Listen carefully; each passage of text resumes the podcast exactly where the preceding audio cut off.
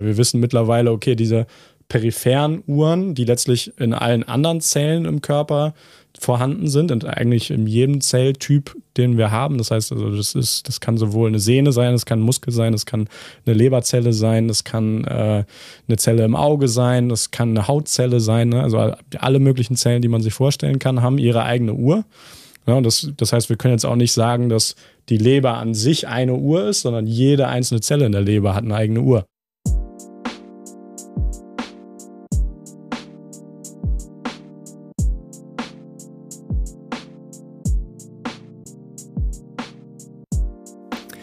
Hallo und herzlich willkommen zu einer neuen Ausgabe von Exercise Inside Out.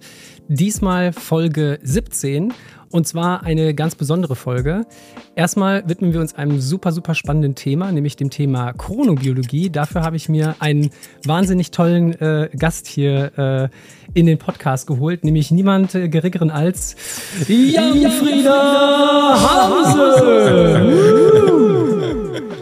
Ja, hallo, grüß dich. Äh, Freue mich sehr, dass du da bist. Und wir widmen uns heute dem Thema Chronobiologie. Das ist äh, für Frieda ein besonders wichtiges Thema. Ähm, das dokumentieren wir auch wieder mit der Klappe. Und ähm, ja, wir werden uns mit verschiedenen Topics äh, beschäftigen. Es ist aber aus einem weiteren Grund ähm, besonders eine besondere Folge, denn ähm, beim Release dieser Folge ist es genau ein Jahr her, dass es Exercise Inside Out gibt. Es ist quasi so die Geburtstagsausgabe, so hey, Konfettikanone. Ähm, und wir werden uns mit verschiedenen Leitfragen beschäftigen. Ähm, es soll einmal erstmal darum gehen, ähm, was ist überhaupt Chronobiologie? Also was versteht man darunter? Das heißt, wir klären erstmal so ein paar Begriffe, gucken, was hat es mit zirkadianen Rhythmus, Rhythmen auf sich und wie beeinflusst das im Grunde unseren Körper. Ähm, dann widmen wir uns zu dem Thema Chronotypen und werden da vielleicht auch ein paar Mythen klären. Äh, gibt es da irgendwie verschiedene? Hat das was mit unserer Persönlichkeit zu tun? Und wie kann ich die bestimmen? Dann machen wir auch so einen kleinen Test, äh, gucken mal oder äh, zeigen auch, was es für Tests gibt. Dann ähm, beschäftigen wir uns damit, ähm, welchen Einfluss die äh, Chronobiologie bzw. die Chronotypen auf die Leistungsfähigkeit haben. Also sollte ich jetzt eher meine, meinen Wettkampf auf den Vormittag oder Nachmittag legen oder hat das eben was mit den Chronotypen zu tun? Da bin ich sehr gespannt. Dann gehen wir darauf ein, welche Risiken bringt es mit sich, wenn man sich eben nicht an seinen Zyklus oder an seinen biologischen Rhythmus hält, also so den, das Misalignment da drin hat. Damit hast du dich auch viel äh, in deiner Forschung auseinandergesetzt. Das ist sehr, sehr spannend. Und zum Abschluss äh, gucken wir dann natürlich auch noch, ja, wie sieht so ein gesunder Rhythmus aus? Was kann ich machen in Bezug auf ja, Lichtexposition, Mahlzeiten, Bewegung, aber auch natürlich äh, den Schlaf?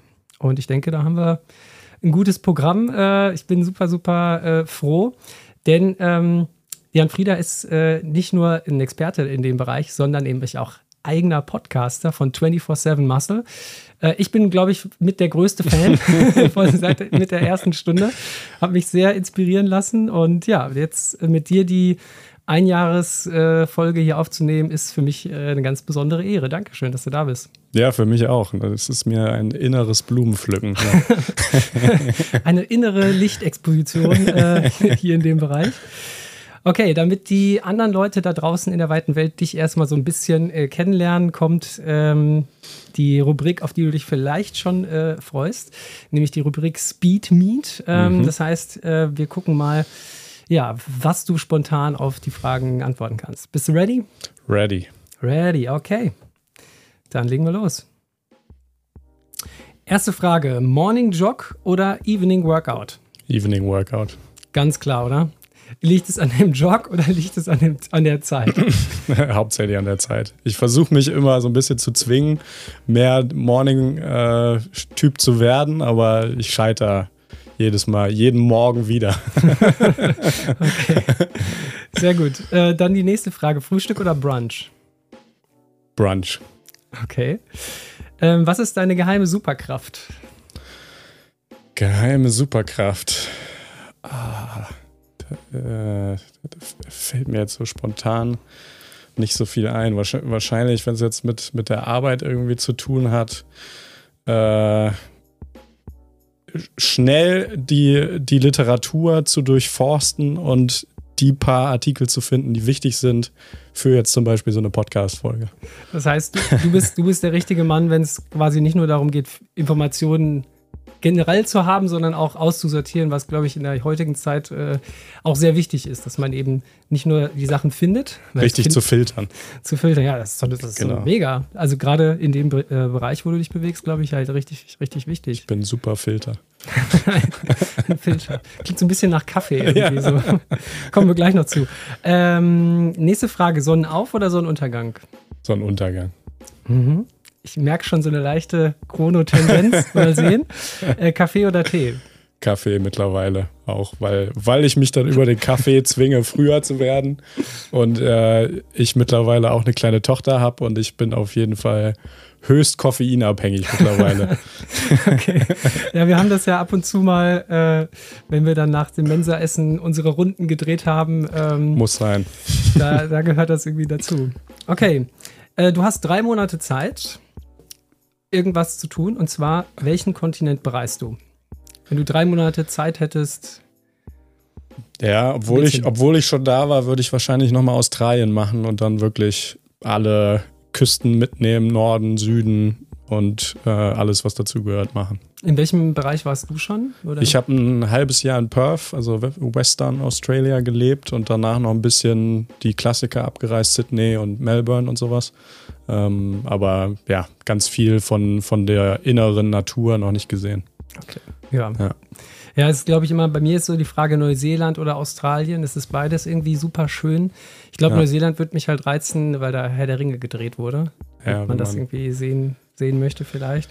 Aber es sind beides super schöne Kontinente. Mache ich mich unbeliebt. Ich habe Herr der Ringe nicht gesehen. Das ist eine der wenigen Filmreihen, äh, die ich noch nicht komplett gesehen habe. Krass, okay. Ja, ja, das ist immer wieder für viele Leute ein Schockmoment. Ja. Bitte nicht genau. abschalten. genau. Er ist trotzdem wahnsinnig guter Experte. Aber krass, krass. Okay, ähm, blau oder rot? Blau. Und wir werden vielleicht ein bisschen darauf eingehen, weil Blau als Farbe auch eine, eine Rolle spielt für Chronobiologie, für zirkadiane Rhythmen, deswegen blau. Mir gefällt, wie du denkst. Deswegen, die ist auch, die wirkt so, so zufällig, ist sie aber natürlich nee, nee. Äh, nicht. Ähm, was ist dein Lieblings-Emoji? Äh, der da so ein bisschen sabbernd äh, mit kleinen Augen reinguckt, das äh, schicke ich schon mal so einfach wenn ich sagen will, ist okay. Ah. Gut, dass du Was Leute irritiert. Aber ja. ist, ist so, eine, so ein Fable von mir. Okay, Leute zu irritiert. Ja. Okay, sehr gut. Mit Smileys, ja. Okay, zwei Fragen noch. Äh, Lichtdusche oder Blaulichtfilter? Blaulichtfilter weil, weil unter Lichtdusche würde ich jetzt verstehen, dass man sich tatsächlich in so eine künstliche Lichtquelle, so eine Lichttherapielampe irgendwie begibt und äh, da bin ich dann doch immer eher ein Freund davon, einfach rauszugehen, was wir auch sicherlich gleich besprechen werden. Deswegen Blaulichtfilter für das, was man dann eben abends machen kann, um sich, wie wir sehen werden, auf die Dunkelheit besser vorzubereiten. Oh, hier gibt es schon einige kleine Andeutungen. Das, äh, ja, ja. das wird alles geteasert Teaser. in den ersten Minuten. Und äh, jetzt äh, letzte Frage: Lerche, Taube oder Eule? Ja, wie die meisten, wie wir sehen werden, die Taube. Ne? Mit äh, Wunsch zur Lerche, aber realistisch ist das nicht. Okay, also du siehst dich schon wirklich eher als äh, Abendtyp und äh eine späte Taube. eine späte, späte Taube. Äh, ich ich gehe auch gleich nochmal darauf ein. Ich habe auch äh, mal einen Test äh, dazu gemacht, mhm. ähm, zu den Chronotypen, auf die wir noch eingehen. Und ähm, vielleicht kam ja bei mir was ähnliches raus. Ähm, Werde ich dir noch sagen. Okay. Gut, dann haben wir, glaube ich, jetzt ähm, schon mal so einen groben Eindruck. Und jetzt wollen wir es natürlich nicht dabei bewenden lassen, sondern wollen natürlich auch so ein bisschen akademisch, äh, formell jetzt nochmal. Ich bitte darum. Ähm, unbedingt. ähm, nochmal sagen, ähm, ja, wie du so, was so dein, dein Hintergrund ist. Ich fange einfach mal an und du ergänzt einfach sehr, gerne. Äh, sehr, ja. sehr gerne. Also von dem, was ich weiß, ist, du kommst aus dem Norden. Mhm. Das hört man auch an dem Jan. Wir teilen uns ja auch ein, ein mein zweiter äh, Vorname ist dein erster. Ja. Äh, das verbindet uns im, im Herzen. ähm, und äh, aber du wirst immer Frieda genannt. Ja. Und das äh, funktioniert auch. Ja, ich muss gestehen und wahrscheinlich hast du mich auch deswegen eher als Jan damals kennengelernt im Bachelor. Ich habe das irgendwann, familiär werde ich immer Frieda genannt, aber ich, und das war immer so ein Ding in der Grundschule, ne? Und wahrscheinlich auch die meiste Assoziation der Hörer wird sein Frieda, ist das nicht ein äh, Mädchenname? Deswegen hatte ich da in der Grundschule auch schon ein bisschen mit Mobbing zu kämpfen am Anfang und habe dann gesagt, okay, nee, ich mache erstmal den Jan.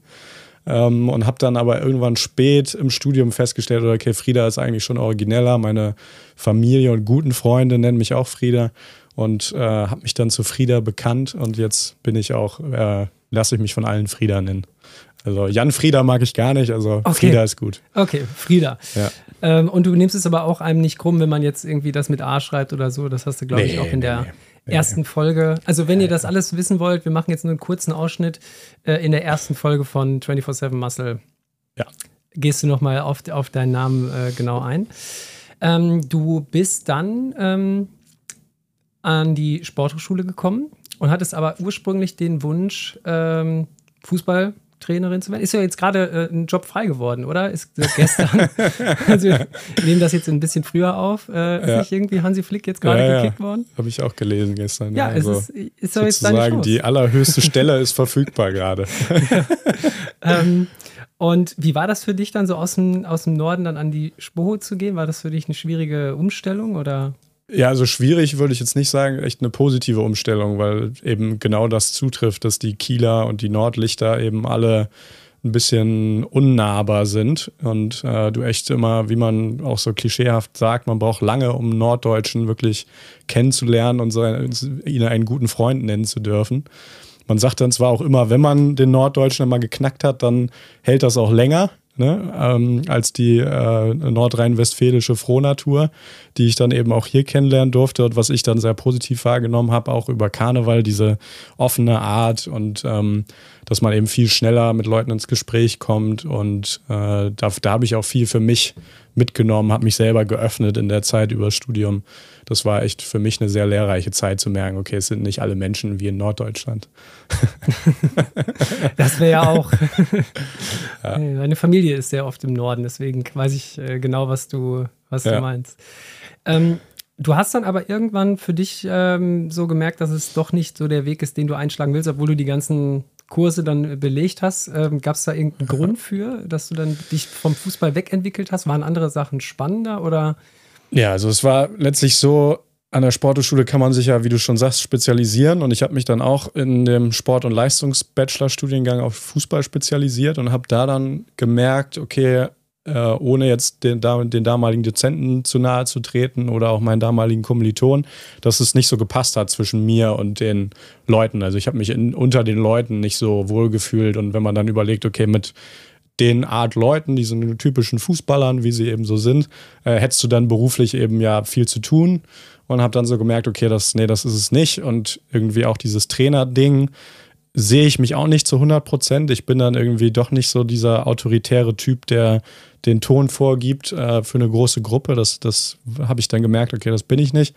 Und habe dann noch mit diesem Gedanken, ich will das Trainerding machen, habe ein Auslandssemester gemacht in Florida an der University of Florida in Gainesville, dann ein Stipendium von der SPO bekommen, äh, wo ich echt äh, gl großes Glück hatte damals und äh, habe da dann ein Praktikum gemacht im Strength and Conditioning Programm des College Sports und war dann da für die Leichtathleten, für die Schwimmer und sowas äh, in der, im Krafttraining dabei. Und das waren teilweise Leute auf Olympianiveau, die danach in Peking Gold gewonnen haben, 2016 und sowas. Also 2014 war ich da in Florida und habe dann eben aber auch da gemerkt, okay, nee, das ist nicht das Richtige für mich. Das war zwar ein super spannender Einblick und ich habe mega viel gelernt, aber ich habe mich schon da dann mehr dafür interessiert, dass ich wahrgenommen habe, okay, die experimentieren hier auch so ein bisschen mit Nahrungsergänzungsmitteln rum. Die, die experimentieren hier mit Blood Flow Restriction Training rum, was der Simon Gewander ja, glaube ich, auch in einer der Folgen mal angerissen hatte. Ähm, das heißt also, da habe ich so ein bisschen gemerkt, okay, es gibt unterschiedliche Ansätze, um gewisse Ziele zu erreichen. Und dahinter gibt es natürlich diese ganze Forschung. Ne? Du musst natürlich erstmal Studien machen, bis die Leute irgendwie merken, okay, das funktioniert oder das funktioniert nicht. Und das hat mich dann so auf einmal getriggert und gereizt, da mehr reinzugucken. Und als ich dann zurück an der Sporthochschule war, habe ich ähm, dann den Michael Behringer angehauen, damaliger Dozent, mittlerweile Professor in, an der Goethe-Universität in Frankfurt. Ähm, der hatte nämlich für mich so die beste Lehre gemacht im Bachelor und dann dachte ich mir, okay, und der hat auch was zu Muskel gemacht, was mich sowieso immer interessiert hat. Und dann habe ich mir gedacht, okay, gehst du mal zu dem, fragst den mal nach einem Abschlussthema für die Bachelorarbeit. Und da hat dann letztlich alles angefangen, weil ich dann bei dem eine schöne Studie am Probanden machen durfte, auch alleine leiten durfte. Und da hab, hat bei mir so richtig das Feuer gefangen für wissenschaftliches Arbeiten, wissenschaftliche Fragen, das Schreiben, das Recherchieren und so weiter. Ja, aber ich glaube, da wird sich doch der Michael Behringer, wenn er dann sowas hört, dass er dich da quasi so ähm, da eingeführt hat, das ist doch auch irgendwie schön, stelle ich mir vor, also so jemanden auf den Weg zu bringen. Ja, und ich glaube, viele von uns ne, sind von ihm positiv beeinflusst worden in der Zeit, wo wir Lehre bei ihm hatten. Also viele, die so wie wir jetzt den Exercise Science and Coaching Master, der mittlerweile, wie heißt er jetzt auf Deutsch? Leistung, Training und Coaching im Spitzensport. Ja, ja. LTC. Genau, so heißt er jetzt mittlerweile. Also, und ich glaube, viele der, also Simon Gewander hat den ja auch gemacht. Also einige, die hier schon im Podcast waren. Und wir alle haben, glaube ich, von Michael Behringer was mitgenommen. Äh, gerne mal nachschauen, googeln, was der so an Forschung gemacht hat. Also er hat jetzt ja, hat sich ja in vielen Sachen bewegt, so Blood for Restriction, da war, war er auch mit Simon Gawanda im Austausch. Du hast dich mit was äh, ganz anderem beschäftigt, nämlich mit Krämpfen. Da würde man jetzt erstmal denken, so, hä, wie? Ähm, aber der hatte ja vorher schon, glaube ich, jetzt musst du mir kurz helfen, vorher, glaube ich, schon eine Studie gemacht mit dem Herrn Moser. Das war meines Wissens nach, glaube ich, die mit die, eine der ersten. Da war ja. ich übrigens auch Proband. Ah, okay. Da, da, da das war schmerzhaft. Das, das, war schmerzhaft, aber es war, äh, ja, es war eine Erfahrung, also wo es ja darum ging, über Krämpf, krampfauslösendes Training unter anderem. Also erstmal ging es ja um diese Krampfschwelle, das heißt, es wird Strom auf den Muskel gegeben, EMS. Das kennen ja. manche aus so einem Studio, aber das ist eine andere Geschichte, sondern wirklich auf den Muskel bezogen, um dann ähm, eben Krampf, Krämpfe auszulösen und dann geguckt, wie, wie verhält sich diese Schwelle und die ja. kann man eben durch wiederholte Krämpfe reduzieren und dadurch auch die Krampfneigung dann reduzieren. Das hast du quasi, das war so deine erste Studie. Ja, genau. Der, der, also der Hintergrund war genau wie du sagst, äh, der Michael Behringer hat sich gedacht, okay, ein Muskelkrampf, wir wissen, mechanischer Reiz ist wichtig für Muskelhypertrophie, für Muskelwachstum äh, wie können wir mechanischen Reiz vielleicht maximal ausüben im Muskel. Ja, okay, der Krampf ist im Grunde das, was 100% vielleicht sogar darüber ist, ähm, was wir willkürlich auslösen können. Das heißt, wir nutzen das als Tool, um womöglich Hypertrophie zu induzieren. Und ich meine, in der Studie, die sie dann publiziert haben, konnten sie das auch zeigen, dass das funktioniert hat. Ich weiß nicht, ob sie das wirklich kontrolliert haben mit versus ein ganz normales Krafttraining ohne Krämpfe. Ähm, aber auf jeden Fall hat das Krampftraining funktioniert und die haben dann aber festgestellt, währendher, okay, bei jedem Mal, wo sie so eine Trainingseinheit Krämpfe gemacht haben, wurde es schwerer elektrisch den Krampf hervorzurufen. Und dann haben ich und der Michael Behringer uns gedacht, das können wir ja vielleicht nutzen, um zu sagen, okay, wir nehmen uns Patienten, Probanden, die wirklich chronisch immer mal wieder krampfen, die wirklich Probleme damit haben. Und das sind zum Beispiel Leute mit Bandscheibenvorfällen oder so. Und nutzen dieses äh, Elektrostimulationstraining, um deren Krämpfe im Alltag zu minimieren. Und das konnten wir auch zeigen, dass das funktioniert hat. Und das war für mich so, eine, so ein wirklich äh, entscheidender Moment, so zu merken, okay, man hat so eine Idee, so eine sportmedizinische Idee, setzt die um in der Studie, das funktioniert. Ne, und gibt natürlich auch genug Beispiele, wo es nicht funktioniert. In dem Fall hat es funktioniert. Das war sicherlich auch wichtig für mich, so als Feedback, okay, das, die ganze Arbeit war nicht umsonst, sozusagen, obwohl wir natürlich auch, auch nicht signifikante äh, Ergebnisse sollten natürlich auch immer veröffentlicht werden und sind wichtig, aber natürlich ist es für einen gerade so als Bachelorstudent total spannend, wenn man merkt, okay, es funktioniert. Mhm. Ja. Und das war dann für dich, glaube ich, auch so mit ein Anreiz, äh, weiter in die Forschung zu gehen. Du hast dann, glaube ich, da dann entschieden, erstmal zu versuchen, in Medizin reinzukommen.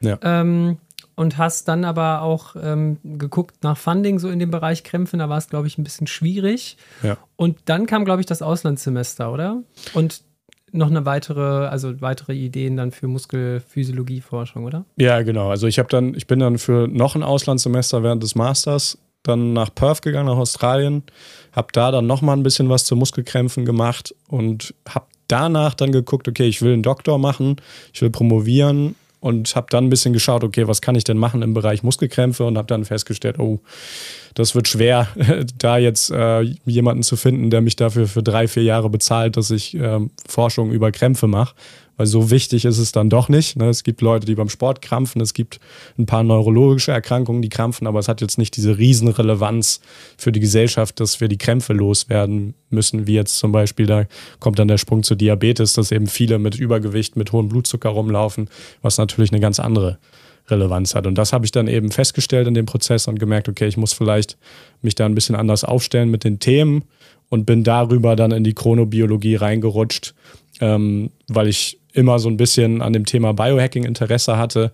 Äh, da kann man auch nochmal einen Namen nennen, den äh, Thomas Hosang, können Unbedingt. wir hier nochmal nennen, äh, der auch mit uns äh, studiert hat, den Master, der mich da so ein bisschen wirklich auf diese Themen gebracht hat ähm, und auf dieses Biohacking gebracht hat. Und dann bin ich eingestiegen in Chronobiologie und habe mich mit zirkadianen Rhythmen auseinandergesetzt und habe dann geguckt, okay, wo kann ich das studieren oder wo kann ich dazu, äh, wer macht dazu was in meinem näheren Umfeld und bin dann da eben auf Maastricht und die Niederlande gekommen. Und da bist du jetzt quasi in den ja, letzten Zügen. Du hast deine, deine Dis äh, abgegeben ja. mit den ganzen, ganzen Veröffentlichungen. Erstmal äh, Glückwunsch dazu. Ähm, weiß man schon irgendwie, wann äh, da jetzt irgendwie die Verteidigung ansteht? Oder ist es. Ich, ich werde wahrscheinlich diese Woche meine formelle äh, Genehmigung bekommen, dass äh, alle Beurteiler ihnen positives Feedback gegeben haben. Und dann habe ich hoffentlich rund um Dezember meine Verteidigung. Ist die, ist die öffentlich oder kann man. Die ist öffentlich. Das ist auch in ah. Holland ist das eine richtig schöne Zeremonie. Also wer kommen möchte, ich werde sicherlich auf meinen sozialen Medienkanälen das öffentlich machen. Man kann per Livestream sogar dabei sein, was ist in Holland schön professionell organisiert. Uh. Ist eine richtige, eine, findet so eine Art Kirche statt, fast schon. Du stehst auf einem Podest, deine Gegner sitzen um dich herum. Du musst eine Viertelstunde einen Vortrag halten, an Laienpublikum gerichtet, auf, auf Englisch oder Holländisch, das wird bei mir Englisch sein. und äh, dann gibt's, hat jeder deiner fünf, sechs Prüfer fünf bis acht Minuten Zeit, dir Fragen zu stellen. Und die haben dann eben alle deine Thesis gelesen. Und das ist dann schon ein ordentliches Kreuzverhör für eine Dreiviertelstunde. Also das ist dann nicht, dass man sich so einfach so unterhält, was die so gerade interessant finden, wie man das auf Kongressen kennt, sondern die wollen dich jetzt wirklich prüfen im Sinne von da so ein bisschen gegenhalten. Warum haben ja. sie das so gemacht? Warum haben sie es nicht anders gemacht? Und genau. in der Veröffentlichung ist das aber so gewesen. Ja. Ja, und das sind alles auch Leute aus dem Feld. Also da werden Leute auch, äh, die ich teilweise auch interviewt habe in meinem Podcast, äh, da sein, die dann alles gelesen haben, die noch viel, viel mehr Erfahrung haben in dem Feld. Und da muss ich mich dann eben beweisen. Also das wird spannend. Okay. Puh, also, ne, ihr habt es gehört. Ähm, auf jeden Fall äh, Frieda folgen auf den verschiedenen sozialen Netzwerken. Kannst du ja jetzt ruhig schon mal sagen. Also es gibt auf jeden Fall für den, auf jeden Fall müsst ihr 24-7 Muscle abonnieren auf den verschiedenen Netzwerken. Da gibt es auch ähm, eine Homepage sogar zu. Findet ihr auch in den Shownotes zu dieser Folge. Ansonsten hast du noch X, also ehemals Twitter. ich weigere mich immer noch dazu, X zu sagen, okay. aber ja. ja Twitter. ja. Hast doch Twitter. das war nicht so vereinbart. Ja. Die AGBs, die ich damals unterschrieben habe, die waren noch auf Twitter. Nein, also äh, Twitter, ResearchGate findet man deine ganzen Sachen. Ja. Und da wird du auf jeden Fall äh, das dann posten, wenn es soweit ja. ist. Ja, da und ich denke, denk, also ja, genau, also LinkedIn natürlich auch noch. Ähm, aber ja, X, Twitter, ähm, sind die Sachen, wo man das dann am ehesten hören würde. Ja. Okay. So, und jetzt ist ja äh, vielleicht äh, bei vielen die Frage, was, mit was hast du dich beschäftigt? Wir werden auch nochmal genau dazu ähm, kommen, ne, wenn wir jetzt erstmal geklärt haben, was überhaupt Chronobiologie äh, so ist. Aber du hast dich ja im Wesentlichen mit Chronoaspekten im ähm, Feld von Typ-2-Diabetes äh, beschäftigt und werden da vor allen Dingen bei diesem Misalignment, das ist ja auch an ein, eine, ein Aspekt, ähm, darauf zu sprechen kommen. Also bleibt auf jeden Fall dran, äh, da wird es da wird's sehr, sehr wichtig. Ähm, sollen wir vielleicht erstmal so einen Start machen? Was ist überhaupt Chrono? Was ja. ist überhaupt Chronobiologie? Ja. Ähm, ich habe mir verschiedene Paper rausgesucht, die findet ihr auch alle in den, in den Show Notes ähm, mit Link zu PubMed. Und ich habe da un unter anderem eine, Einführung in die Chronobiologie gefunden von der Sandra Coolman. Ich weiß nicht, oder wie es richtig ausgesprochen wird, ja. aus Pennsylvania. Ähm, Und das ist eigentlich für mich immer ein ganz schöner Startpunkt gewesen, die erstmal so geguckt hat, wo kommt das überhaupt her? Also da geht es dann teilweise auch um Pflanzen, ne, dass es für Pflanzen eben sinnvoll war, dass die eben, wenn die Sonne da ist, äh, andere Sachen tun, wenn die Nacht da ist, äh, das. Aber ähm, sie, sie sagte auch, dass man bei, dieser, bei diesen äh, Rhythmen, die es gibt, eben auch unterscheiden muss, sind die dauerhaft da oder ist das nur auf den Reiz? Weil ich kann ja auch eine Pflanze einfach mal komplett dunkel lassen und dann ist ja die Frage, passiert da was? Ähm, was ist Zirkadian? Ja, ja, damit kann man am besten anfangen, glaube ich auch. Also Zirkadian natürlich erstmal vom Lateinischen, ne, circa ungefähr und Dian der Tag, also ungefähr ein Tag und dann ist ein zirkadianer Rhythmus letztlich bedeutet, dass ein Organismus, sei es eine Zelle, eine Maus, ein Mensch, ähm, eine Pflanze, in der Lage ist, seine biologischen Vorgänge eben auf diese ungefähr 24 Stunden zu synchronisieren. Und wenn wir ein Verhalten messen, dass das eben diesem 24-Stunden-Rhythmus ungefähr folgt, also eine Periodenlänge von 24 Stunden hat. So, und was wir dann eben wissen mittlerweile ist, dass, was du angesprochen hast, ist, dass ein endogener Rhythmus oder gebe ich den durch, das, durch die Umwelt eigentlich vor? Ja, und da sind die, die Leute in der Literatur rund um zirkadiane Rhythmen sehr, sehr streng, was, was diese Definition von zirkadian angeht, dass das eben von innen kommen muss. Das heißt, die Zelle muss dieses Verhalten zeigen, selbst wenn Umwelteinflüsse konstant sind. Das heißt, also mit Umwelteinflüssen meine ich vor allem Licht. Also das heißt, dieses Verhalten muss unter äh, konstant gedimmten oder konstant dunklen Verhältnissen oder konstant das gleiche Licht ähm, immer noch messbar sein. Ähm, wenn wir jetzt an uns Menschen denken, dann muss eben auch dieser zirkadiane Rhythmus immer noch da sein, wenn dass äh, wenn wir uns, wenn wir zum Beispiel durchgehend fasten, nichts essen, ne, über mehrere Tage, muss trotzdem immer noch diese, dieser 24-Stunden-Rhythmus da sein. Und ähm, letztlich, was eben beim Menschen auch noch eine Riesenrolle spielt, wenn wir jetzt eben nicht nur von der Zelle ausgehen, äh, ist natürlich auch Bewegung. Ne? Und da hat sich in der Literatur so ein gewisses Protokoll etabliert, das nennt sich konstante Routine äh, wo man, womit man eben zirkadiane Rhythmen überprüft, also ob etwas wirklich zirkadian ist. Und was man da eben dann eben macht, ist, man sorgt für gedimmte Lichtverhältnisse, man sorgt dafür, dass die Leute eben jetzt nicht fasten, sondern regelmäßig das Gleiche zu essen bekommen. Das ist in dem Fall meistens zwei Stunden so, ein, so eine Art Milchshake, der immer gleich zusammengesetzt ist. Eine mm. gleiche, gleiche Anzahl, äh, gleiches Verhältnis Kohlenhydrate, Proteine, Fette, ähm, gleiche Kalorienmenge, sodass das eben auch keine Rolle spielt, weil viele von uns dazu neigen, vielleicht beim Abendessen mehr zu essen als beim Frühstück, ne? solche Dinge, was dann eben schon Rhythmen induzieren kann. So, dann haben wir die beiden Komponenten und dann haben wir eben, dass die Leute im Bett liegen sollen über die ganze Messperiode. Ne? Das ist, die sollen dann so auch nicht flach liegen, weil das dann eben auch wieder einen Einfluss auf den Blutdruck zum Beispiel hätte, ähm, sondern so ein bisschen äh, halb liegend, so wie man jetzt im Krankenhausbett vielleicht liegen würde über den Tag. Also, also so liegend und dann äh, haben wir, genau, letzte Komponente, kein Schlaf. Auch ganz, ganz wichtig. Ne, das heißt, die Leute werden wach gehalten. Und wie gesagt, diese Faktoren alle über mindestens zwei Tage. Und dann misst man sein Verhalten oder seinen Marker im Blut, bei dem man wissen möchte, hat er einen zirkadianen Rhythmus von innen her oder wird er durch Licht, Schlaf, Essen, körperliche Aktivität hervorgerufen. Und jetzt wäre die, die, die wichtige Frage nach all diesen Studien, was kam da jetzt raus? Also es gibt ja immer Studien am Mausmodell und am Menschenmodell, da können wir später auch noch sagen, was sind da die, die großen Unterschiede. Aber ist der Mensch jetzt wirklich eher so ein Wesen, was den Stimulus von außen braucht? Oder zeigen sich dann auch, wenn diese Sachen abgeschnitten werden, ähm, dass, ja. dass es sowas wie eine innere Uhr gibt? Ja, genau, sehr gute Frage. Ja, die gibt es, diese innere Uhr. Und da gibt es eben diese wirklich nicht nur ein paar Tage Experimente, sondern auch äh, Bunker- und Höhlenexperimente, wo eben den Leuten wirklich jegliche Kontext von Zeit und sowas genommen wird. Und eben auch in diesen konstanten Routinenprotokollen, da zeigt sich eben, können wir mal ein paar Beispiele nennen, wenn man jetzt sowas wie äh, das Wachstumshormon zum Beispiel nimmt. Das Wachstumshormon zeigt eigentlich, wenn man das jetzt so misst, unter ganz normalen Voraussetzungen, die Leute schlafen, und liegen zu den typischen Zeiten im Bett, sind dann eben nicht aktiv, dann sieht man so in, zu Beginn des Schlafs immer so ein Ansteigen des Wachstumshormons. Ne? Und wenn du aber in die, sobald du in die konstante Routine gehst, ist dieses Ansteigen weg. Das heißt also, Wachstumshormon ist ganz wichtig, dass Schlaf da ist, um das zu stimulieren, die Ausschüttung von Wachstumshormon. So, wenn wir aber uns andere Hormone angucken, und da sind so die, die klassischen Beispiele für zirkadiane Hormone, sind Melatonin und Cortisol. Und Melatonin, das ist vielleicht so ja, bekannt im Volksmund als das Schlafhormon. Wenn, wenn die Leute heute eine Sache mitnehmen, äh, dann, dass es eben nicht das Schlafhormon ist, sondern ich nenne es immer gerne den Dunkelheitsvermittler.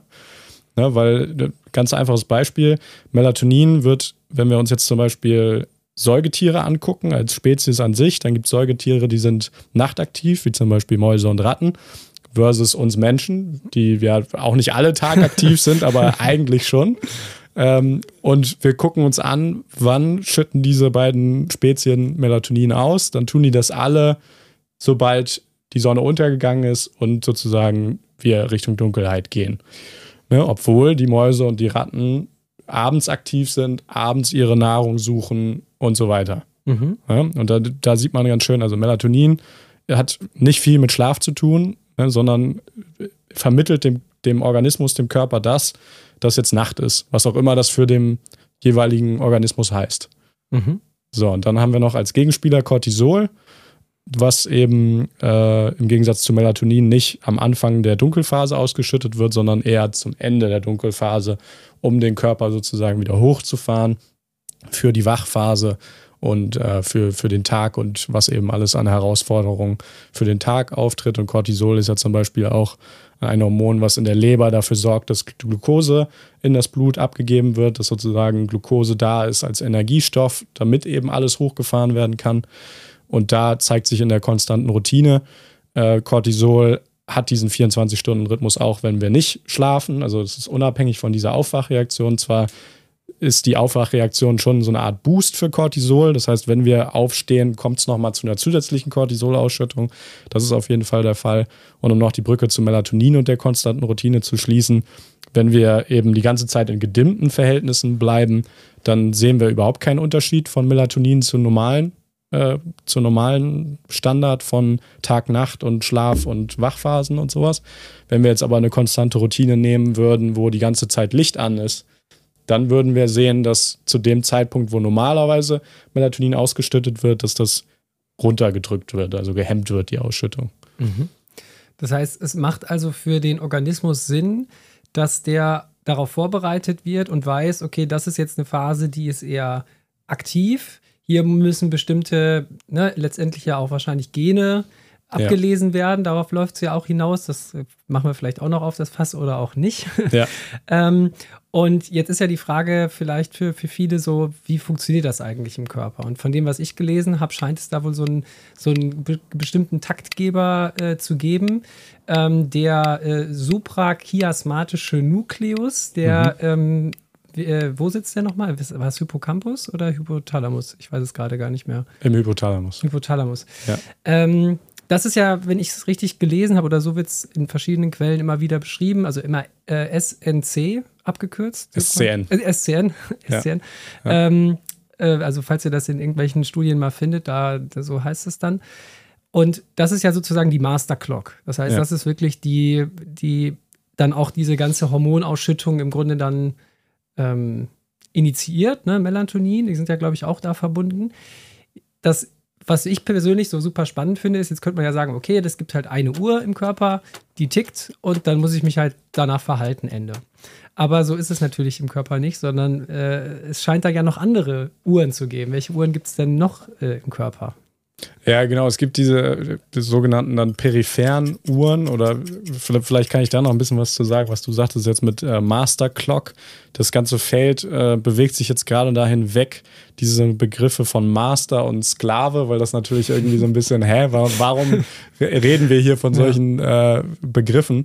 Ja, die Idee war so ein bisschen früher, dass eben die, die Master Clock im Gehirn, die mittlerweile mehr als zentrale Clock dann äh, verstanden wird, dass die so einen starken Einfluss auf diese peripheren Uhren, diese peripheren Clocks hat, äh, dass die sozusagen folgen wie der Sklave auf den Master. Mhm. Ne? Und wo eben einerseits aus historischen Gründen diese Begriffe vielleicht nicht mehr benutzt werden sollten, aber auch, weil das einfach nicht stimmt, weil wir wissen mittlerweile, okay, diese peripheren Uhren, die letztlich in allen anderen Zellen im Körper vorhanden sind und eigentlich in jedem Zelltyp, den wir haben. Das heißt, also das ist, das kann sowohl eine Sehne sein, das kann ein Muskel sein, das kann eine Leberzelle sein, das kann äh, eine Zelle im Auge sein, das kann eine Hautzelle sein. Ne? Also alle möglichen Zellen, die man sich vorstellen kann, haben ihre eigene Uhr. Ja, und das, das heißt, wir können jetzt auch nicht sagen, dass die Leber an sich eine Uhr ist, sondern jede einzelne Zelle in der Leber hat eine eigene Uhr. Ne? Mhm. Und da, da wird es schon sehr komplex. So, und jetzt haben wir aber diese, diese peripheren Uhren und die können eben zu einem gewissen Grad abhängig davon, was die zentrale Uhr im Gehirn sagt, eingestellt werden. Und das funktioniert so, dass wir eben diese Umwelteinflüsse haben als zentralen dominanten sogenannten Zeitgeber. Das wird auch in der englischen Literatur übrigens Zeitgeber genannt. Die Amerikaner sagen immer Sidejabber. Sidejabber. Das wusste ich. Ich habe es nur, ich habe es äh, nur gelesen immer, dass das eine Zeit. Weißt du, wo das herkommt? Äh, ja, das ist, weil, weil die ursprünglichen äh, Studien, diese Bunkerstudien und so, das waren halt Deutsche, die das gemacht haben. Das heißt, die haben das auch Deutsch auf Deutsch auch runtergeschrieben. Und dann haben die Leute eben nicht immer gewusst, okay, wie übersetzen wir das jetzt? Okay, dann behalten wir einfach Zeitjabber. Ne, dabei ist es ja eigentlich einfach Timegiver oder Time Cue im Englischen, aber irgendwie hat sich Zeitgeber durchgesetzt, selbst in der amerikanischen Literatur. So ein bisschen wie Weltschmerz und so, so, so ein paar. Genau, so ein paar deutsche Begriffe, die sich irgendwie auch bei den Amerikanern durchgesetzt haben. Ist schon irgendwie witzig äh, oder bezeichnend, dass die Deutschen dann mit den Bunkerstudien dazu geführt dass sie sich darin auskennen. Aber du wolltest ja eigentlich erzählen, so, ja. dass eigentlich jetzt es nicht mehr so ist, es gibt das Zentrale und es geht nur in eine Richtung. Das ist ja in ja. ganz vielen verschiedenen biopsychologischen äh, ja. Weisen. Da gab es ja auch immer Modelle, die so, es geht immer nur in eine Richtung oder top-down oder bottom-up. Ähm, und der interagiert aber mit diesen ganz vielen verschiedenen. Das heißt, im Grunde haben wir so viele Uhren, wie wir Zellen im Körper haben, theoretisch. Ja. Immer pro Kern, oder? Ja, genau. Alle Zellen mit Kern genauso kann man es kann sagen. Also das heißt zum Beispiel rote Blutkörperchen nicht, ne? Kein, kein, kein Zellkern, aber genau, und das sind dann eben schon die, die wenigen Ausnahmen, die eben keine, keine Glock haben im Körper. Und die, die, diese Uhren können unterschiedlich stark ausgeprägt sein in den verschiedenen Zelltypen, auch unterschiedlich relevant sein für den Stoffwechsel der jeweiligen Zelle, aber sie sind prinzipiell da. Und was ich noch sagen wollte, also Zeitgeber in, insofern läuft es dann eben schon in eine Richtung, zumindest auf den ersten Blick, ist, wie das funktioniert. Die zentrale Uhr nimmt eben über die Augen das Licht wahr. Es ist erstmal einfach nur an oder aus. Das ist eine ganz wichtige Information. Das heißt, ähm, solange das Licht an ist, gibt es bestimmte Zellen hinten auf der Retina, die auch ähm, Melanopsin unter anderem genannt werden. Gibt es unterschiedliche Namen. Melanopsin ist jetzt der, der kürzeste dafür. Den benutze ich jetzt auch einfach mal für heute. Und die, diese Melanopsin-Zellen, die senden ein Signal über Umwege eben zu diesem, äh, zum äh, SCN, zum suprachiasmatischen Kern und aber auch äh, zur Zirbeldrüse der Epiphyse im Deutschen auch genannt. Und die schüttet eben Melatonin aus. Und solange jetzt dieses Signal da ist, okay, Licht ist an und ähm, das, dieses Signal wird weitergegeben, wird Melatoninausschüttung erstmal prinzipiell gehemmt. Mhm. Ja? Es ist aber jetzt nicht so, dass wenn wir jetzt zum Beispiel, wir nehmen jetzt hier, wahrscheinlich haben wir jetzt gerade 15 Uhr draußen, außerhalb dieses Bunkers, dieser, dieser Podcast-Höhle. ähm, genau, 15 Uhr. Ähm, oh, jetzt habe ich kurz meinen Faden verloren. Ja, du hast, hast aber sehr gut geschätzt. Es ist tatsächlich. Ja, es ist 15, 15 Uhr. Uhr. ja. ja. Äh, wir haben jetzt keine Light Cues. Genau, also nee, genau. Es ist 15 Uhr draußen und es ist jetzt nicht so, wenn wir jetzt hier in unserer Höhle jetzt uns auch noch ganz unsere ganze künstliche Beleuchtung ausmachen würden, dass wir sofort Melatonin ausschütten. Ne? Das, das, so funktioniert es nicht. Ne? Weil es ist eben trotzdem so, dass diese Zellen, ähm, die wir dann eben auch noch gleich besprechen müssen, die sogenannten Clock-Gene, dafür sorgen, dass gewisse Dinge immer nur zu bestimmten Zeiten in diesem 24-Stunden-Rhythmus passieren. So, und das heißt, wenn Jetzt im Moment geht die Sonne, glaube ich, so rund um 8, 9 Uhr unter. Das heißt, bei den Leuten, die, die wirklich jetzt gerade einen Camping-Alltag haben, wer auch immer das sein mag momentan, bei denen wäre es so, dass zwischen 8 und 9 die, die Epiphyse, die Zirbeldrüse darauf gepolt wäre, Melatonin auszuschütten. Und wenn dann noch weiterhin Licht da ist, weil wir eben eine künstliche Lichtquelle anhaben, dann wird Melatonin gehemmt. Ja, also mhm. das, das ist vielleicht auch nochmal ganz wichtig zu merken. So, und darüber, über diese Lichtinformation, kann dann eben die Uhr so ein bisschen eingestellt werden im, im Gehirn. Und äh, letztlich sind da eben diese, diese Phasen von Licht zu Dunkelheit, also sprich Sonnenuntergang ist total wichtig, aber auch genauso Dunkelheit zu Sonnenaufgang ist wichtig als Lichtinformation. Das sind sozusagen immer so die Cut, Cut-off-Zeitpunkte, wo sich dieser Rhythmus so ein bisschen feintunen kann an das, was draußen passiert. Weil es ist nämlich auch so, dass bei den meisten Menschen wir eben nicht bei 24 Stunden sind, sondern ein bisschen darüber, 24 Stunden und ein paar Minuten. Eben genau deswegen, damit sich jeden Tag ähm, das wieder ein bisschen neu feintunen kann. Ach, das ist der Grund, okay. Ja. Also das, also es gibt quasi so eine, so eine innere, innere Dauer und die kann aber jedes Mal sich wieder resetten. Und ja. ich habe aber auch einen Einfluss über meine Aktivität, Nichtaktivität, Lichtexposition, Nicht-Lichtexposition und so weiter, kann ich das auch mit mitsteuern und das macht das Ganze so genau. schwierig, auch experimentell wahrscheinlich zu greifen. Ne? Genau. Und was, was jetzt noch wichtig zu erwähnen ist, ist, dass ich sagte eben, Licht an, Licht aus ist wichtig, aber es ist auch wichtig, was für eine Art von Licht. Und da ist eben äh, mittlerweile klar, dass diese Melanopsinzellen auf der Retina am sensitivsten sind äh, für ein kurzwelliges Lichtspektrum, das heißt also die eher die bläulichen Farben und deswegen vorhin blau gegenüber rot bei deiner Frage. Ne, blau ist da eben besonders wichtig, deswegen ähm, auch diese Blue Blocking Gläser, äh, Brillen, auf die wir vielleicht später noch ein bisschen eingehen können. Also das ist wichtig.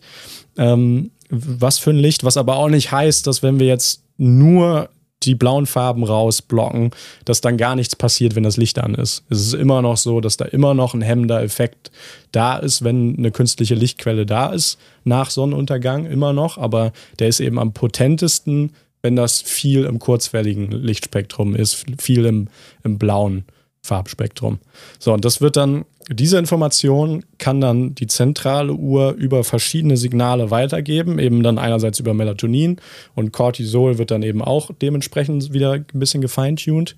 Ähm, was aber auch passiert, dass eben die anderen Zellen äh, auch so ein bisschen Bescheid bekommen, in Anführungszeichen, über die Zeit, die draußen herrscht anhand des Lichts, weil der Körper eben auch abhängig an dieses Lichtsignal auch parasympathisches, sympathisches Nervensystem ein bisschen reguliert. Ne, mhm. Und darüber ja im Grunde so ein bisschen jede Zelle erreicht.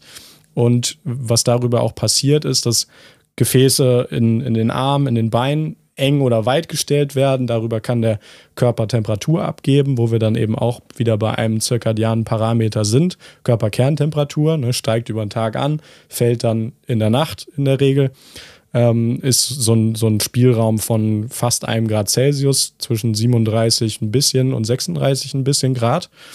Und das sind sozusagen Wege, wie die zentrale Uhr dafür sorgen können, dass die peripheren Uhren Bescheid wissen darüber, was die Augen gesehen haben. Okay.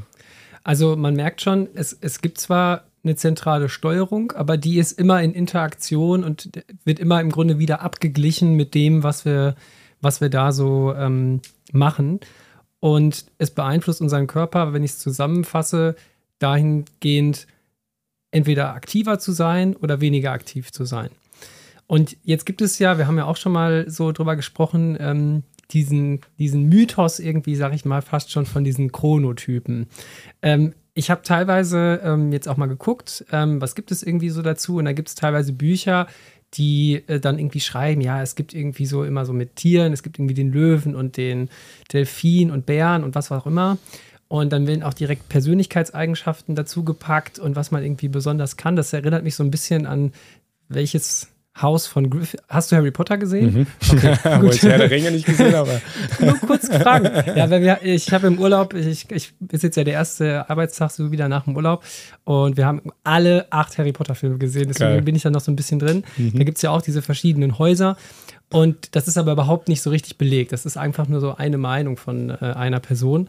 Ähm, aber es gibt ja auch durch, durchaus ähm, einige Chronotypen, die sich dann eher so Richtung, sag ich mal, Morningness, also eher so die Morgentypen oder die Lerchen oder eher so die Abendtypen oder Richtung Eulen sich entwickeln.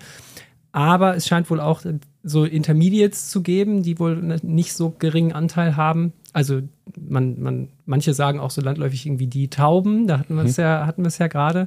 Ähm, wie unterscheiden sich so diese, diese Chronotypen und welchen Einfluss ähm, oder wie unterscheiden die sich in dem, was du jetzt zum Beispiel gerade gesagt hast, mit ähm, wann habe ich zum Beispiel irgendwie mein Temperaturminimum, ja eigentlich mehr, meist so in der Nähe der Mitte der, der Nacht oder wann schütte ich Melatonin aus, meistens so, ich glaube, zwei, drei Stunden vorm Schlafengehen. Gibt es da äh, Unterschiede oder was sind so deine, ja. wie stehst du zu den Chronotypen? Ja, ja, ich, ich glaube, was auf jeden Fall Sinn macht, wo wir nochmal kurz reingehen vorher, weil es dafür auch wichtig ist, sind die Clock-Gene, weil mhm. die Clock-Gene eben auch unter anderem das definieren oder zumindest dazu beitragen, wie unser Chronotyp sich gestaltet.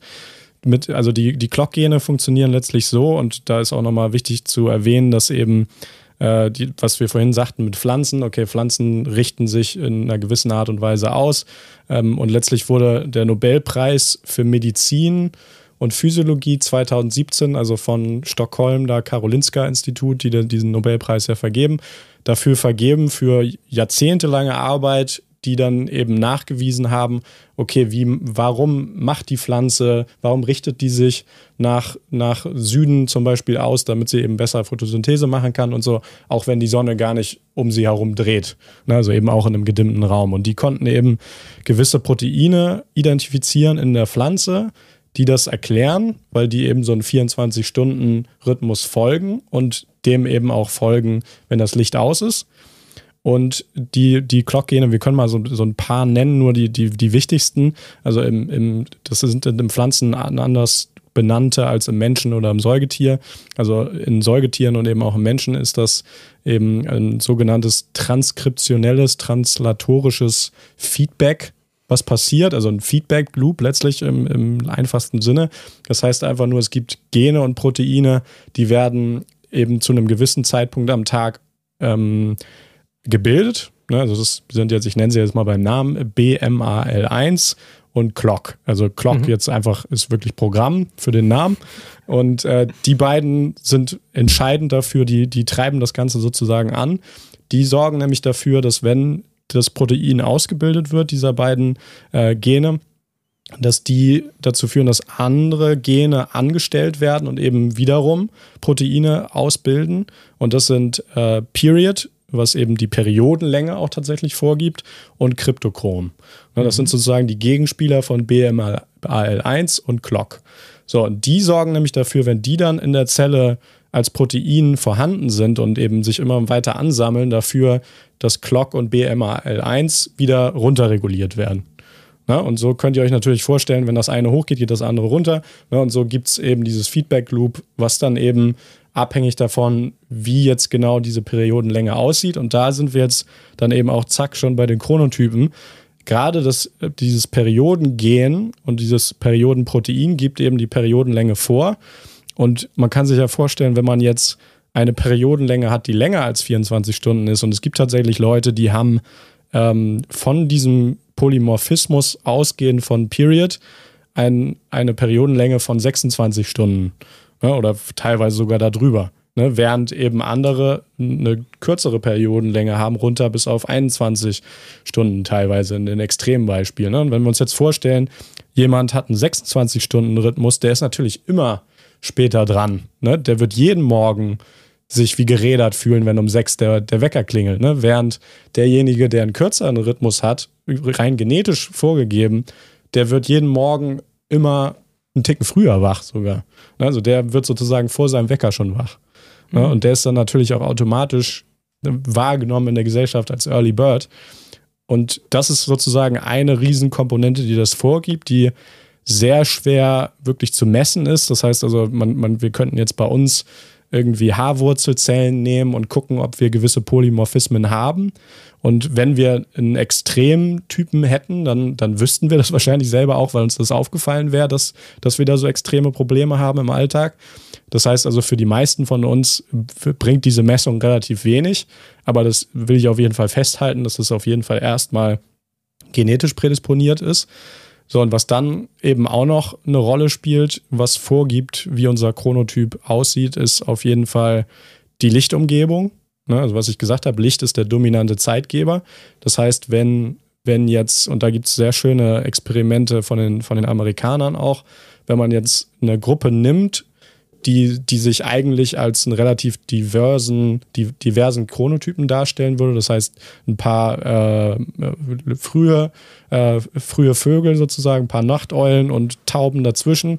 Die, die nimmt man alle, packt die in so ein Camp raus, in ein Zeltlager dann stellt man fest, dass die sich auf einmal doch wieder alle irgendwo in der Mitte treffen, nämlich Sonnenaufgang, Sonnenuntergang und ihre Schlafzeiten auch entsprechend synchronisieren. Die meisten, abgesehen halt von denen, die so extreme genetische Prädispositionen haben, ne? die also die Polymorphismen in diesen Clock-Genen haben. So, und dann andere Faktoren, die eben auch noch eine Rolle spielen, sind das Alter. Wir wissen, dass Teenager, jüngere Leute, wissen wir alle aus eigener Erfahrung. Wir brauchen da alle ein bisschen mehr Schlaf. Wir sind alle eher ein bisschen nachtaktiv. Ob das teilweise auch durch die Umgebung getriggert ist, ist eine andere Frage. Aber wir wissen, wenn wir das über große Stichproben erheben, dass die Teenager in der Regel eher Richtung Nachteulen tendieren, während die Rentner aus verschiedensten Gründen eben eher bei den früheren Vögeln sind. Also da hat man diese Diskrepanz und man weiß, dass es eben auch gewisse Geschlechterunterschiede gibt. Das heißt, wenn man eine große Stichprobe nimmt, würde man in der Regel auch finden, dass die Frauen ein bisschen früher sind als die Männer. Hm. Ja, also ich hatte mir jetzt äh, in der Vorbereitung mal einige Studien dazu angeschaut. Und ja, also es war wirklich nicht immer so ganz eindeutig, weil es ja auch einfach unglaublich viele Fragebögen dazu gibt. Ähm, ich habe jetzt mal einen Fragebogen, den könnt ihr auch selber mal ausprobieren. Das sind so 19 Fragen. Ähm, den fand ich ganz in Ordnung, aber ähm, eigentlich müsste man schon wahrscheinlich eine Genbestimmung machen. Äh, wer bei dem Begriff Polymorphismus vielleicht gedacht hat, so, hm, äh, Im Grunde kann man ja sagen, wir haben alle die gleichen Gene, nur die sehen halt unterschiedlich aus. Und ein Polymorphismus ist dann halt dein Gen, sieht halt so aus, dass es vielleicht 24 Stunden sind und bei mir sind es 26,5 und so weiter. Was ich ein bisschen bedenklich fand, was ich gelesen habe, ist, dass gerade bei diesen Evening-Typen, man könnte jetzt ja sagen, so, naja, dann, dann ist der eine halt ein bisschen eher ein später Typ und der andere eher ein Morgentyp und dann ist alles gut. Ähm, weil ich auch mal gedacht habe, ich bin eher so ein äh, später Typ. Äh, also es kam bei dem Test jetzt raus, so ich bin eher so ein, wie soll man sagen, so eine späte Taube. Also so immer an der Grenze, so im mhm. Intermediate-Bereich. Aber ich habe einige Sachen gelesen, da habe ich gedacht, huiuiui. Also, die späten Typen haben natürlich erstmal so dieses soziale Jetlag, was ich äh, gefunden habe. Also, dass die erstmal ne, so nach dem Motto, ja, der frühe Vogel fängt den Wurm und wo, wo bist du eigentlich? Ähm, das ist ein Problem. Schlafstörungen sind irgendwie häufiger bei den Leuten, die jetzt ein späterer Typ sind. Depressionen, Essstörungen, ähm, also wenn man sich wirklich mal das anguckt, dann denkt man sich so, oh, oh, ich möchte eigentlich kein Abendtyp sein. Ja. Ähm, aber ja, es ist, es ist tatsächlich schwierig. Ähm, und was ich in Bezug auf Alter noch gelesen habe, weil du ja sagtest, die werden dann eher so ein Morgentyp. Aber ich habe auch ähm, rausgefunden, du brauchst ja für diesen, es gibt ja dann oft diese, diese Abbildung, wo man so einen Oszillator hat, ne? Also es gibt mhm. irgendwie so, da fährt der Körper runter und dann fährt er irgendwo im Nachmittagsbereich so seinen Peak und dann geht es wieder von vorne. Und da gibt es ja auch immer eine gewisse Amplitude. Und ja. wenn ich die nicht mehr habe, und das scheint wohl irgendwie im Alter abzunehmen, mhm. dann habe ich nicht mehr so diesen Reiz, so, okay, jetzt fühle ich mich auch richtig müde. Und da kann aber wohl Bewegung, wenn es nicht direkt vorm Schlafengehen ist, natürlich, also so, ne, ähm, auf jeden Fall schon nochmal so einen Boost geben, dass man da die Amplitude vielleicht ein bisschen erhält. Ähm, was, was kannst du vielleicht noch dazu äh, ergänzen zu diesem, zu diesem Thema? Ja, also du meinst jetzt, inwiefern Rhythmen zum Alter hin abnehmen. Ne? Ja. ja. Ja, also das, das, das trifft auf jeden, also es trifft auf jeden Fall zu, wenn man, wenn man sich auch da größere Stichproben anguckt und vergleicht. Und es ist genau wie du sagst, was man dann eben am besten machen sollte. Man sollte möglichst viele Zeitgeber nutzen, um, diese, um diesen Kontrast zwischen Tag und Nacht wiederherzustellen und den Rhythmus zu amplifizieren. Ne, das heißt also, möglichst dann den Tag hell gestalten, was man tut, indem man so, so weit es, was jetzt Sonnenbrandgefahr angeht und so sicher ist, draußen zu sein, also viel am Tageslicht, äh, viel Zeit im Tageslicht zu verbringen, zu schauen, dass der, der ähm, Schlafraum schön dunkel ist, wie hier jetzt gerade. ähm, und aber auch gleichzeitig sich eben, das, das ist der dominante Zeitgeber. Was wir jetzt noch weniger besprochen hatten, was wir aber ein bisschen ange, angeteased haben, ist äh, die, die, die, die sekundären Zeitgeber, die eben aber für manche Organe im Körper wichtiger sind als Licht. Und das ist insbesondere das Essen. Wann esse ich? Wann kommt Nahrung rein? Ihr könnt euch vorstellen, dass für die ganze Verdauung das natürlich viel, viel wichtiger ist, ob Nahrung reinkommt oder nicht, als ob Licht an ist oder nicht. Ja, das heißt also, alle Zellen, die was mit Verdauung zu tun haben, die sind total darauf eingestellt, okay, wann kommt Essen rein, wann kommt Essen nicht rein. Ja, und da ist es dann eben auch wichtig, gerade für diese, für, für die Älteren, aber auch für uns jüngere Leute, zu gucken, dass man da klare Kontraste herstellt zwischen Essen und Fasten und das eben so, so ein bisschen aufteilt in zwei Hälften des Tages, idealerweise. Na, und da sind wir bei diesem Riesenthema, was ich unter anderem auch bei mir im Podcast behandle, äh, so zeitbegrenztes Essen, dass man, oder was im Grunde eine andere Form von intermittierendem Fasten ist, dass man eben sagt, okay, man isst nur über den Tag, während der, während der Sonnenperiode ne, und fastet während der Nachtperiode, weil, weil das das ist, was der Körper über Millionen Jahre immer erwartet hat, weil wenn das Licht aus ist, kannst du auch nicht jagen gehen und Bären sammeln, weil du siehst es einfach nicht und du hast keinen Kühlschrank früher gehabt, äh, wo du die Sachen äh, mal eben mit Zack Licht an direkt in der Hand hattest und kalt halten konntest. Äh, das heißt, das war alles immer ganz klar miteinander verknüpft. Ne? Und wenn man diese ähm, da, da, sind wir bei Essen, du, du, hast Sport genannt. Natürlich hat man sich auch dann bewegt, wenn es hell war. Ne? Das heißt also, wenn man das alles miteinander synchronisiert, hat man eine größere Chance, äh, zirkadiane Rhythmen zu unterstützen, ähm, weil die eben durchaus, die, die sind immer noch vorhanden, aber sie nehmen eben an Amplitude ab, wenn man nicht rhythmisches Verhalten dazugibt. Ich finde es ja immer interessant, dass wir uns ja in einer sehr entwickelten Gesellschaft äh, bewegen und wir haben ganz viele tolle Sachen. Wenn du dir mal die Erde dann quasi so anguckst, äh, bei Nacht, ne, überall ist es hell und totale Errungenschaften. Und jetzt sagst du ja im Grunde, der beste Tipp, den man Leuten irgendwie, die jetzt mit Schlafen Probleme äh, haben, ist äh, einfach, wenn es dunkel ist, schlafen, äh, nicht essen, keine Bewegung. Alles auf den Tag quasi beziehen. Ne? Und das, dann sind wir wieder relativ ne, bei deinem Zeltlager. Ja. Ich war ja beim Surfen auch äh, Zelten, habe dann mich ja. auch mal getrackt. Da hieß es dann ab 23 Uhr Nachtruhe. Da durfte ja. also auch nichts mehr machen. Und man war auch wirklich, äh, natürlich auch durch die Bewegung und das Surfen und Klar. so. Aber es ist, ich glaube, äh, wenn es nicht so warm gewesen wäre, hätte ich eigentlich ganz gut geschlafen. Also es ist ja. teilweise witzig, dass man einfach sagt, alles, was ja. es halt so gibt, raus damit und äh, schon läuft es irgendwie besser. Ja. Übrigens noch eine, eine Komponente, die ich vergessen habe, äh, bei Definition Zirkadian, wo du sagst Temperatur. Ganz wichtiger Punkt, der, der, immer ein bisschen schwer zu verstehen ist, aber eigentlich relativ leicht ist, ist äh, zirkadiane Rhythmen. Etwas, was wirklich zirkadian ist, muss Temperatur kompensiert sein. Und das, das heißt, dass es ja eigentlich so ist, dass eine kalte Temperatur dafür sorgt, dass Atome sich langsamer bewegen ne? und warme Temperaturen dafür sorgen, dass Atome sich schneller bewegen. So, und das heißt im Umkehrschluss auch, dass wenn wir Wärme auf eine Zelle packen, die ein zirkadianes Verhalten zeigt in, in irgendeiner Weise, dass dieser zirkadiane Rhythmus im Anfang bei warmer Temperatur beschleunigt werden sollte. Das heißt, er sollte kürzer werden. Ne? Während wenn wir die da Kälte drauf packen, das fast einfrieren lassen, sollte das langsamer werden. Das heißt, der Rhythmus sollte sich verlängern. Und das sieht man auch am Anfang, so als, als akute Antwort der Zelle darauf. Aber wenn das wirklich ein endogener zirkadianer Rhythmus ist, und da verstehen wir leider noch immer nicht ganz, wie das wirklich funktioniert, aber dann passt sich das nach ein paar Tagen an, dass das wieder auf die 24 Stunden zurückgeht, trotz der Kälte oder der Wärme. Was natürlich auch total spannend ist, wie, wie funktioniert das zellulär. Ähm, aber das vielleicht nur noch mal als, als äh, Ergänzung, das ist auch noch eine, eine, eine wichtiger Baustein von dann ist etwas zirkadian. Okay, also ich finde, also als ich mich so damit beschäftigt habe und ich merke das jetzt auch gerade im Gespräch, dass es halt wirklich so äh, spannend ist, weil man auch nicht irgendwie einen Faktor rausnehmen kann. Was ich auch gelesen habe, ist, wenn Leute jetzt sagen, so, ah, ich möchte irgendwie ein früher Typ werden, also, also ein früher, früher Konotyp, ich gehe einfach früh ins Bett. Das, die, das Schlafen oder ins Bett gehen eigentlich ein, kein richtiger, echter, guter Zeitgeber ist, sondern eigentlich ähm, fängt es ja im Grunde schon morgens an. Also ich bin jetzt zum Beispiel heute Morgen, ich hab, bin mal gespannt, was du sagst. Ich bin heute Morgen für meine Verhältnisse relativ früh äh, aufgestanden, habe dann direkt draußen, ähm, bin ich laufen gewesen, so äh, gut 40 Minuten. Ähm, hatte also direkt auch Lichtexposition.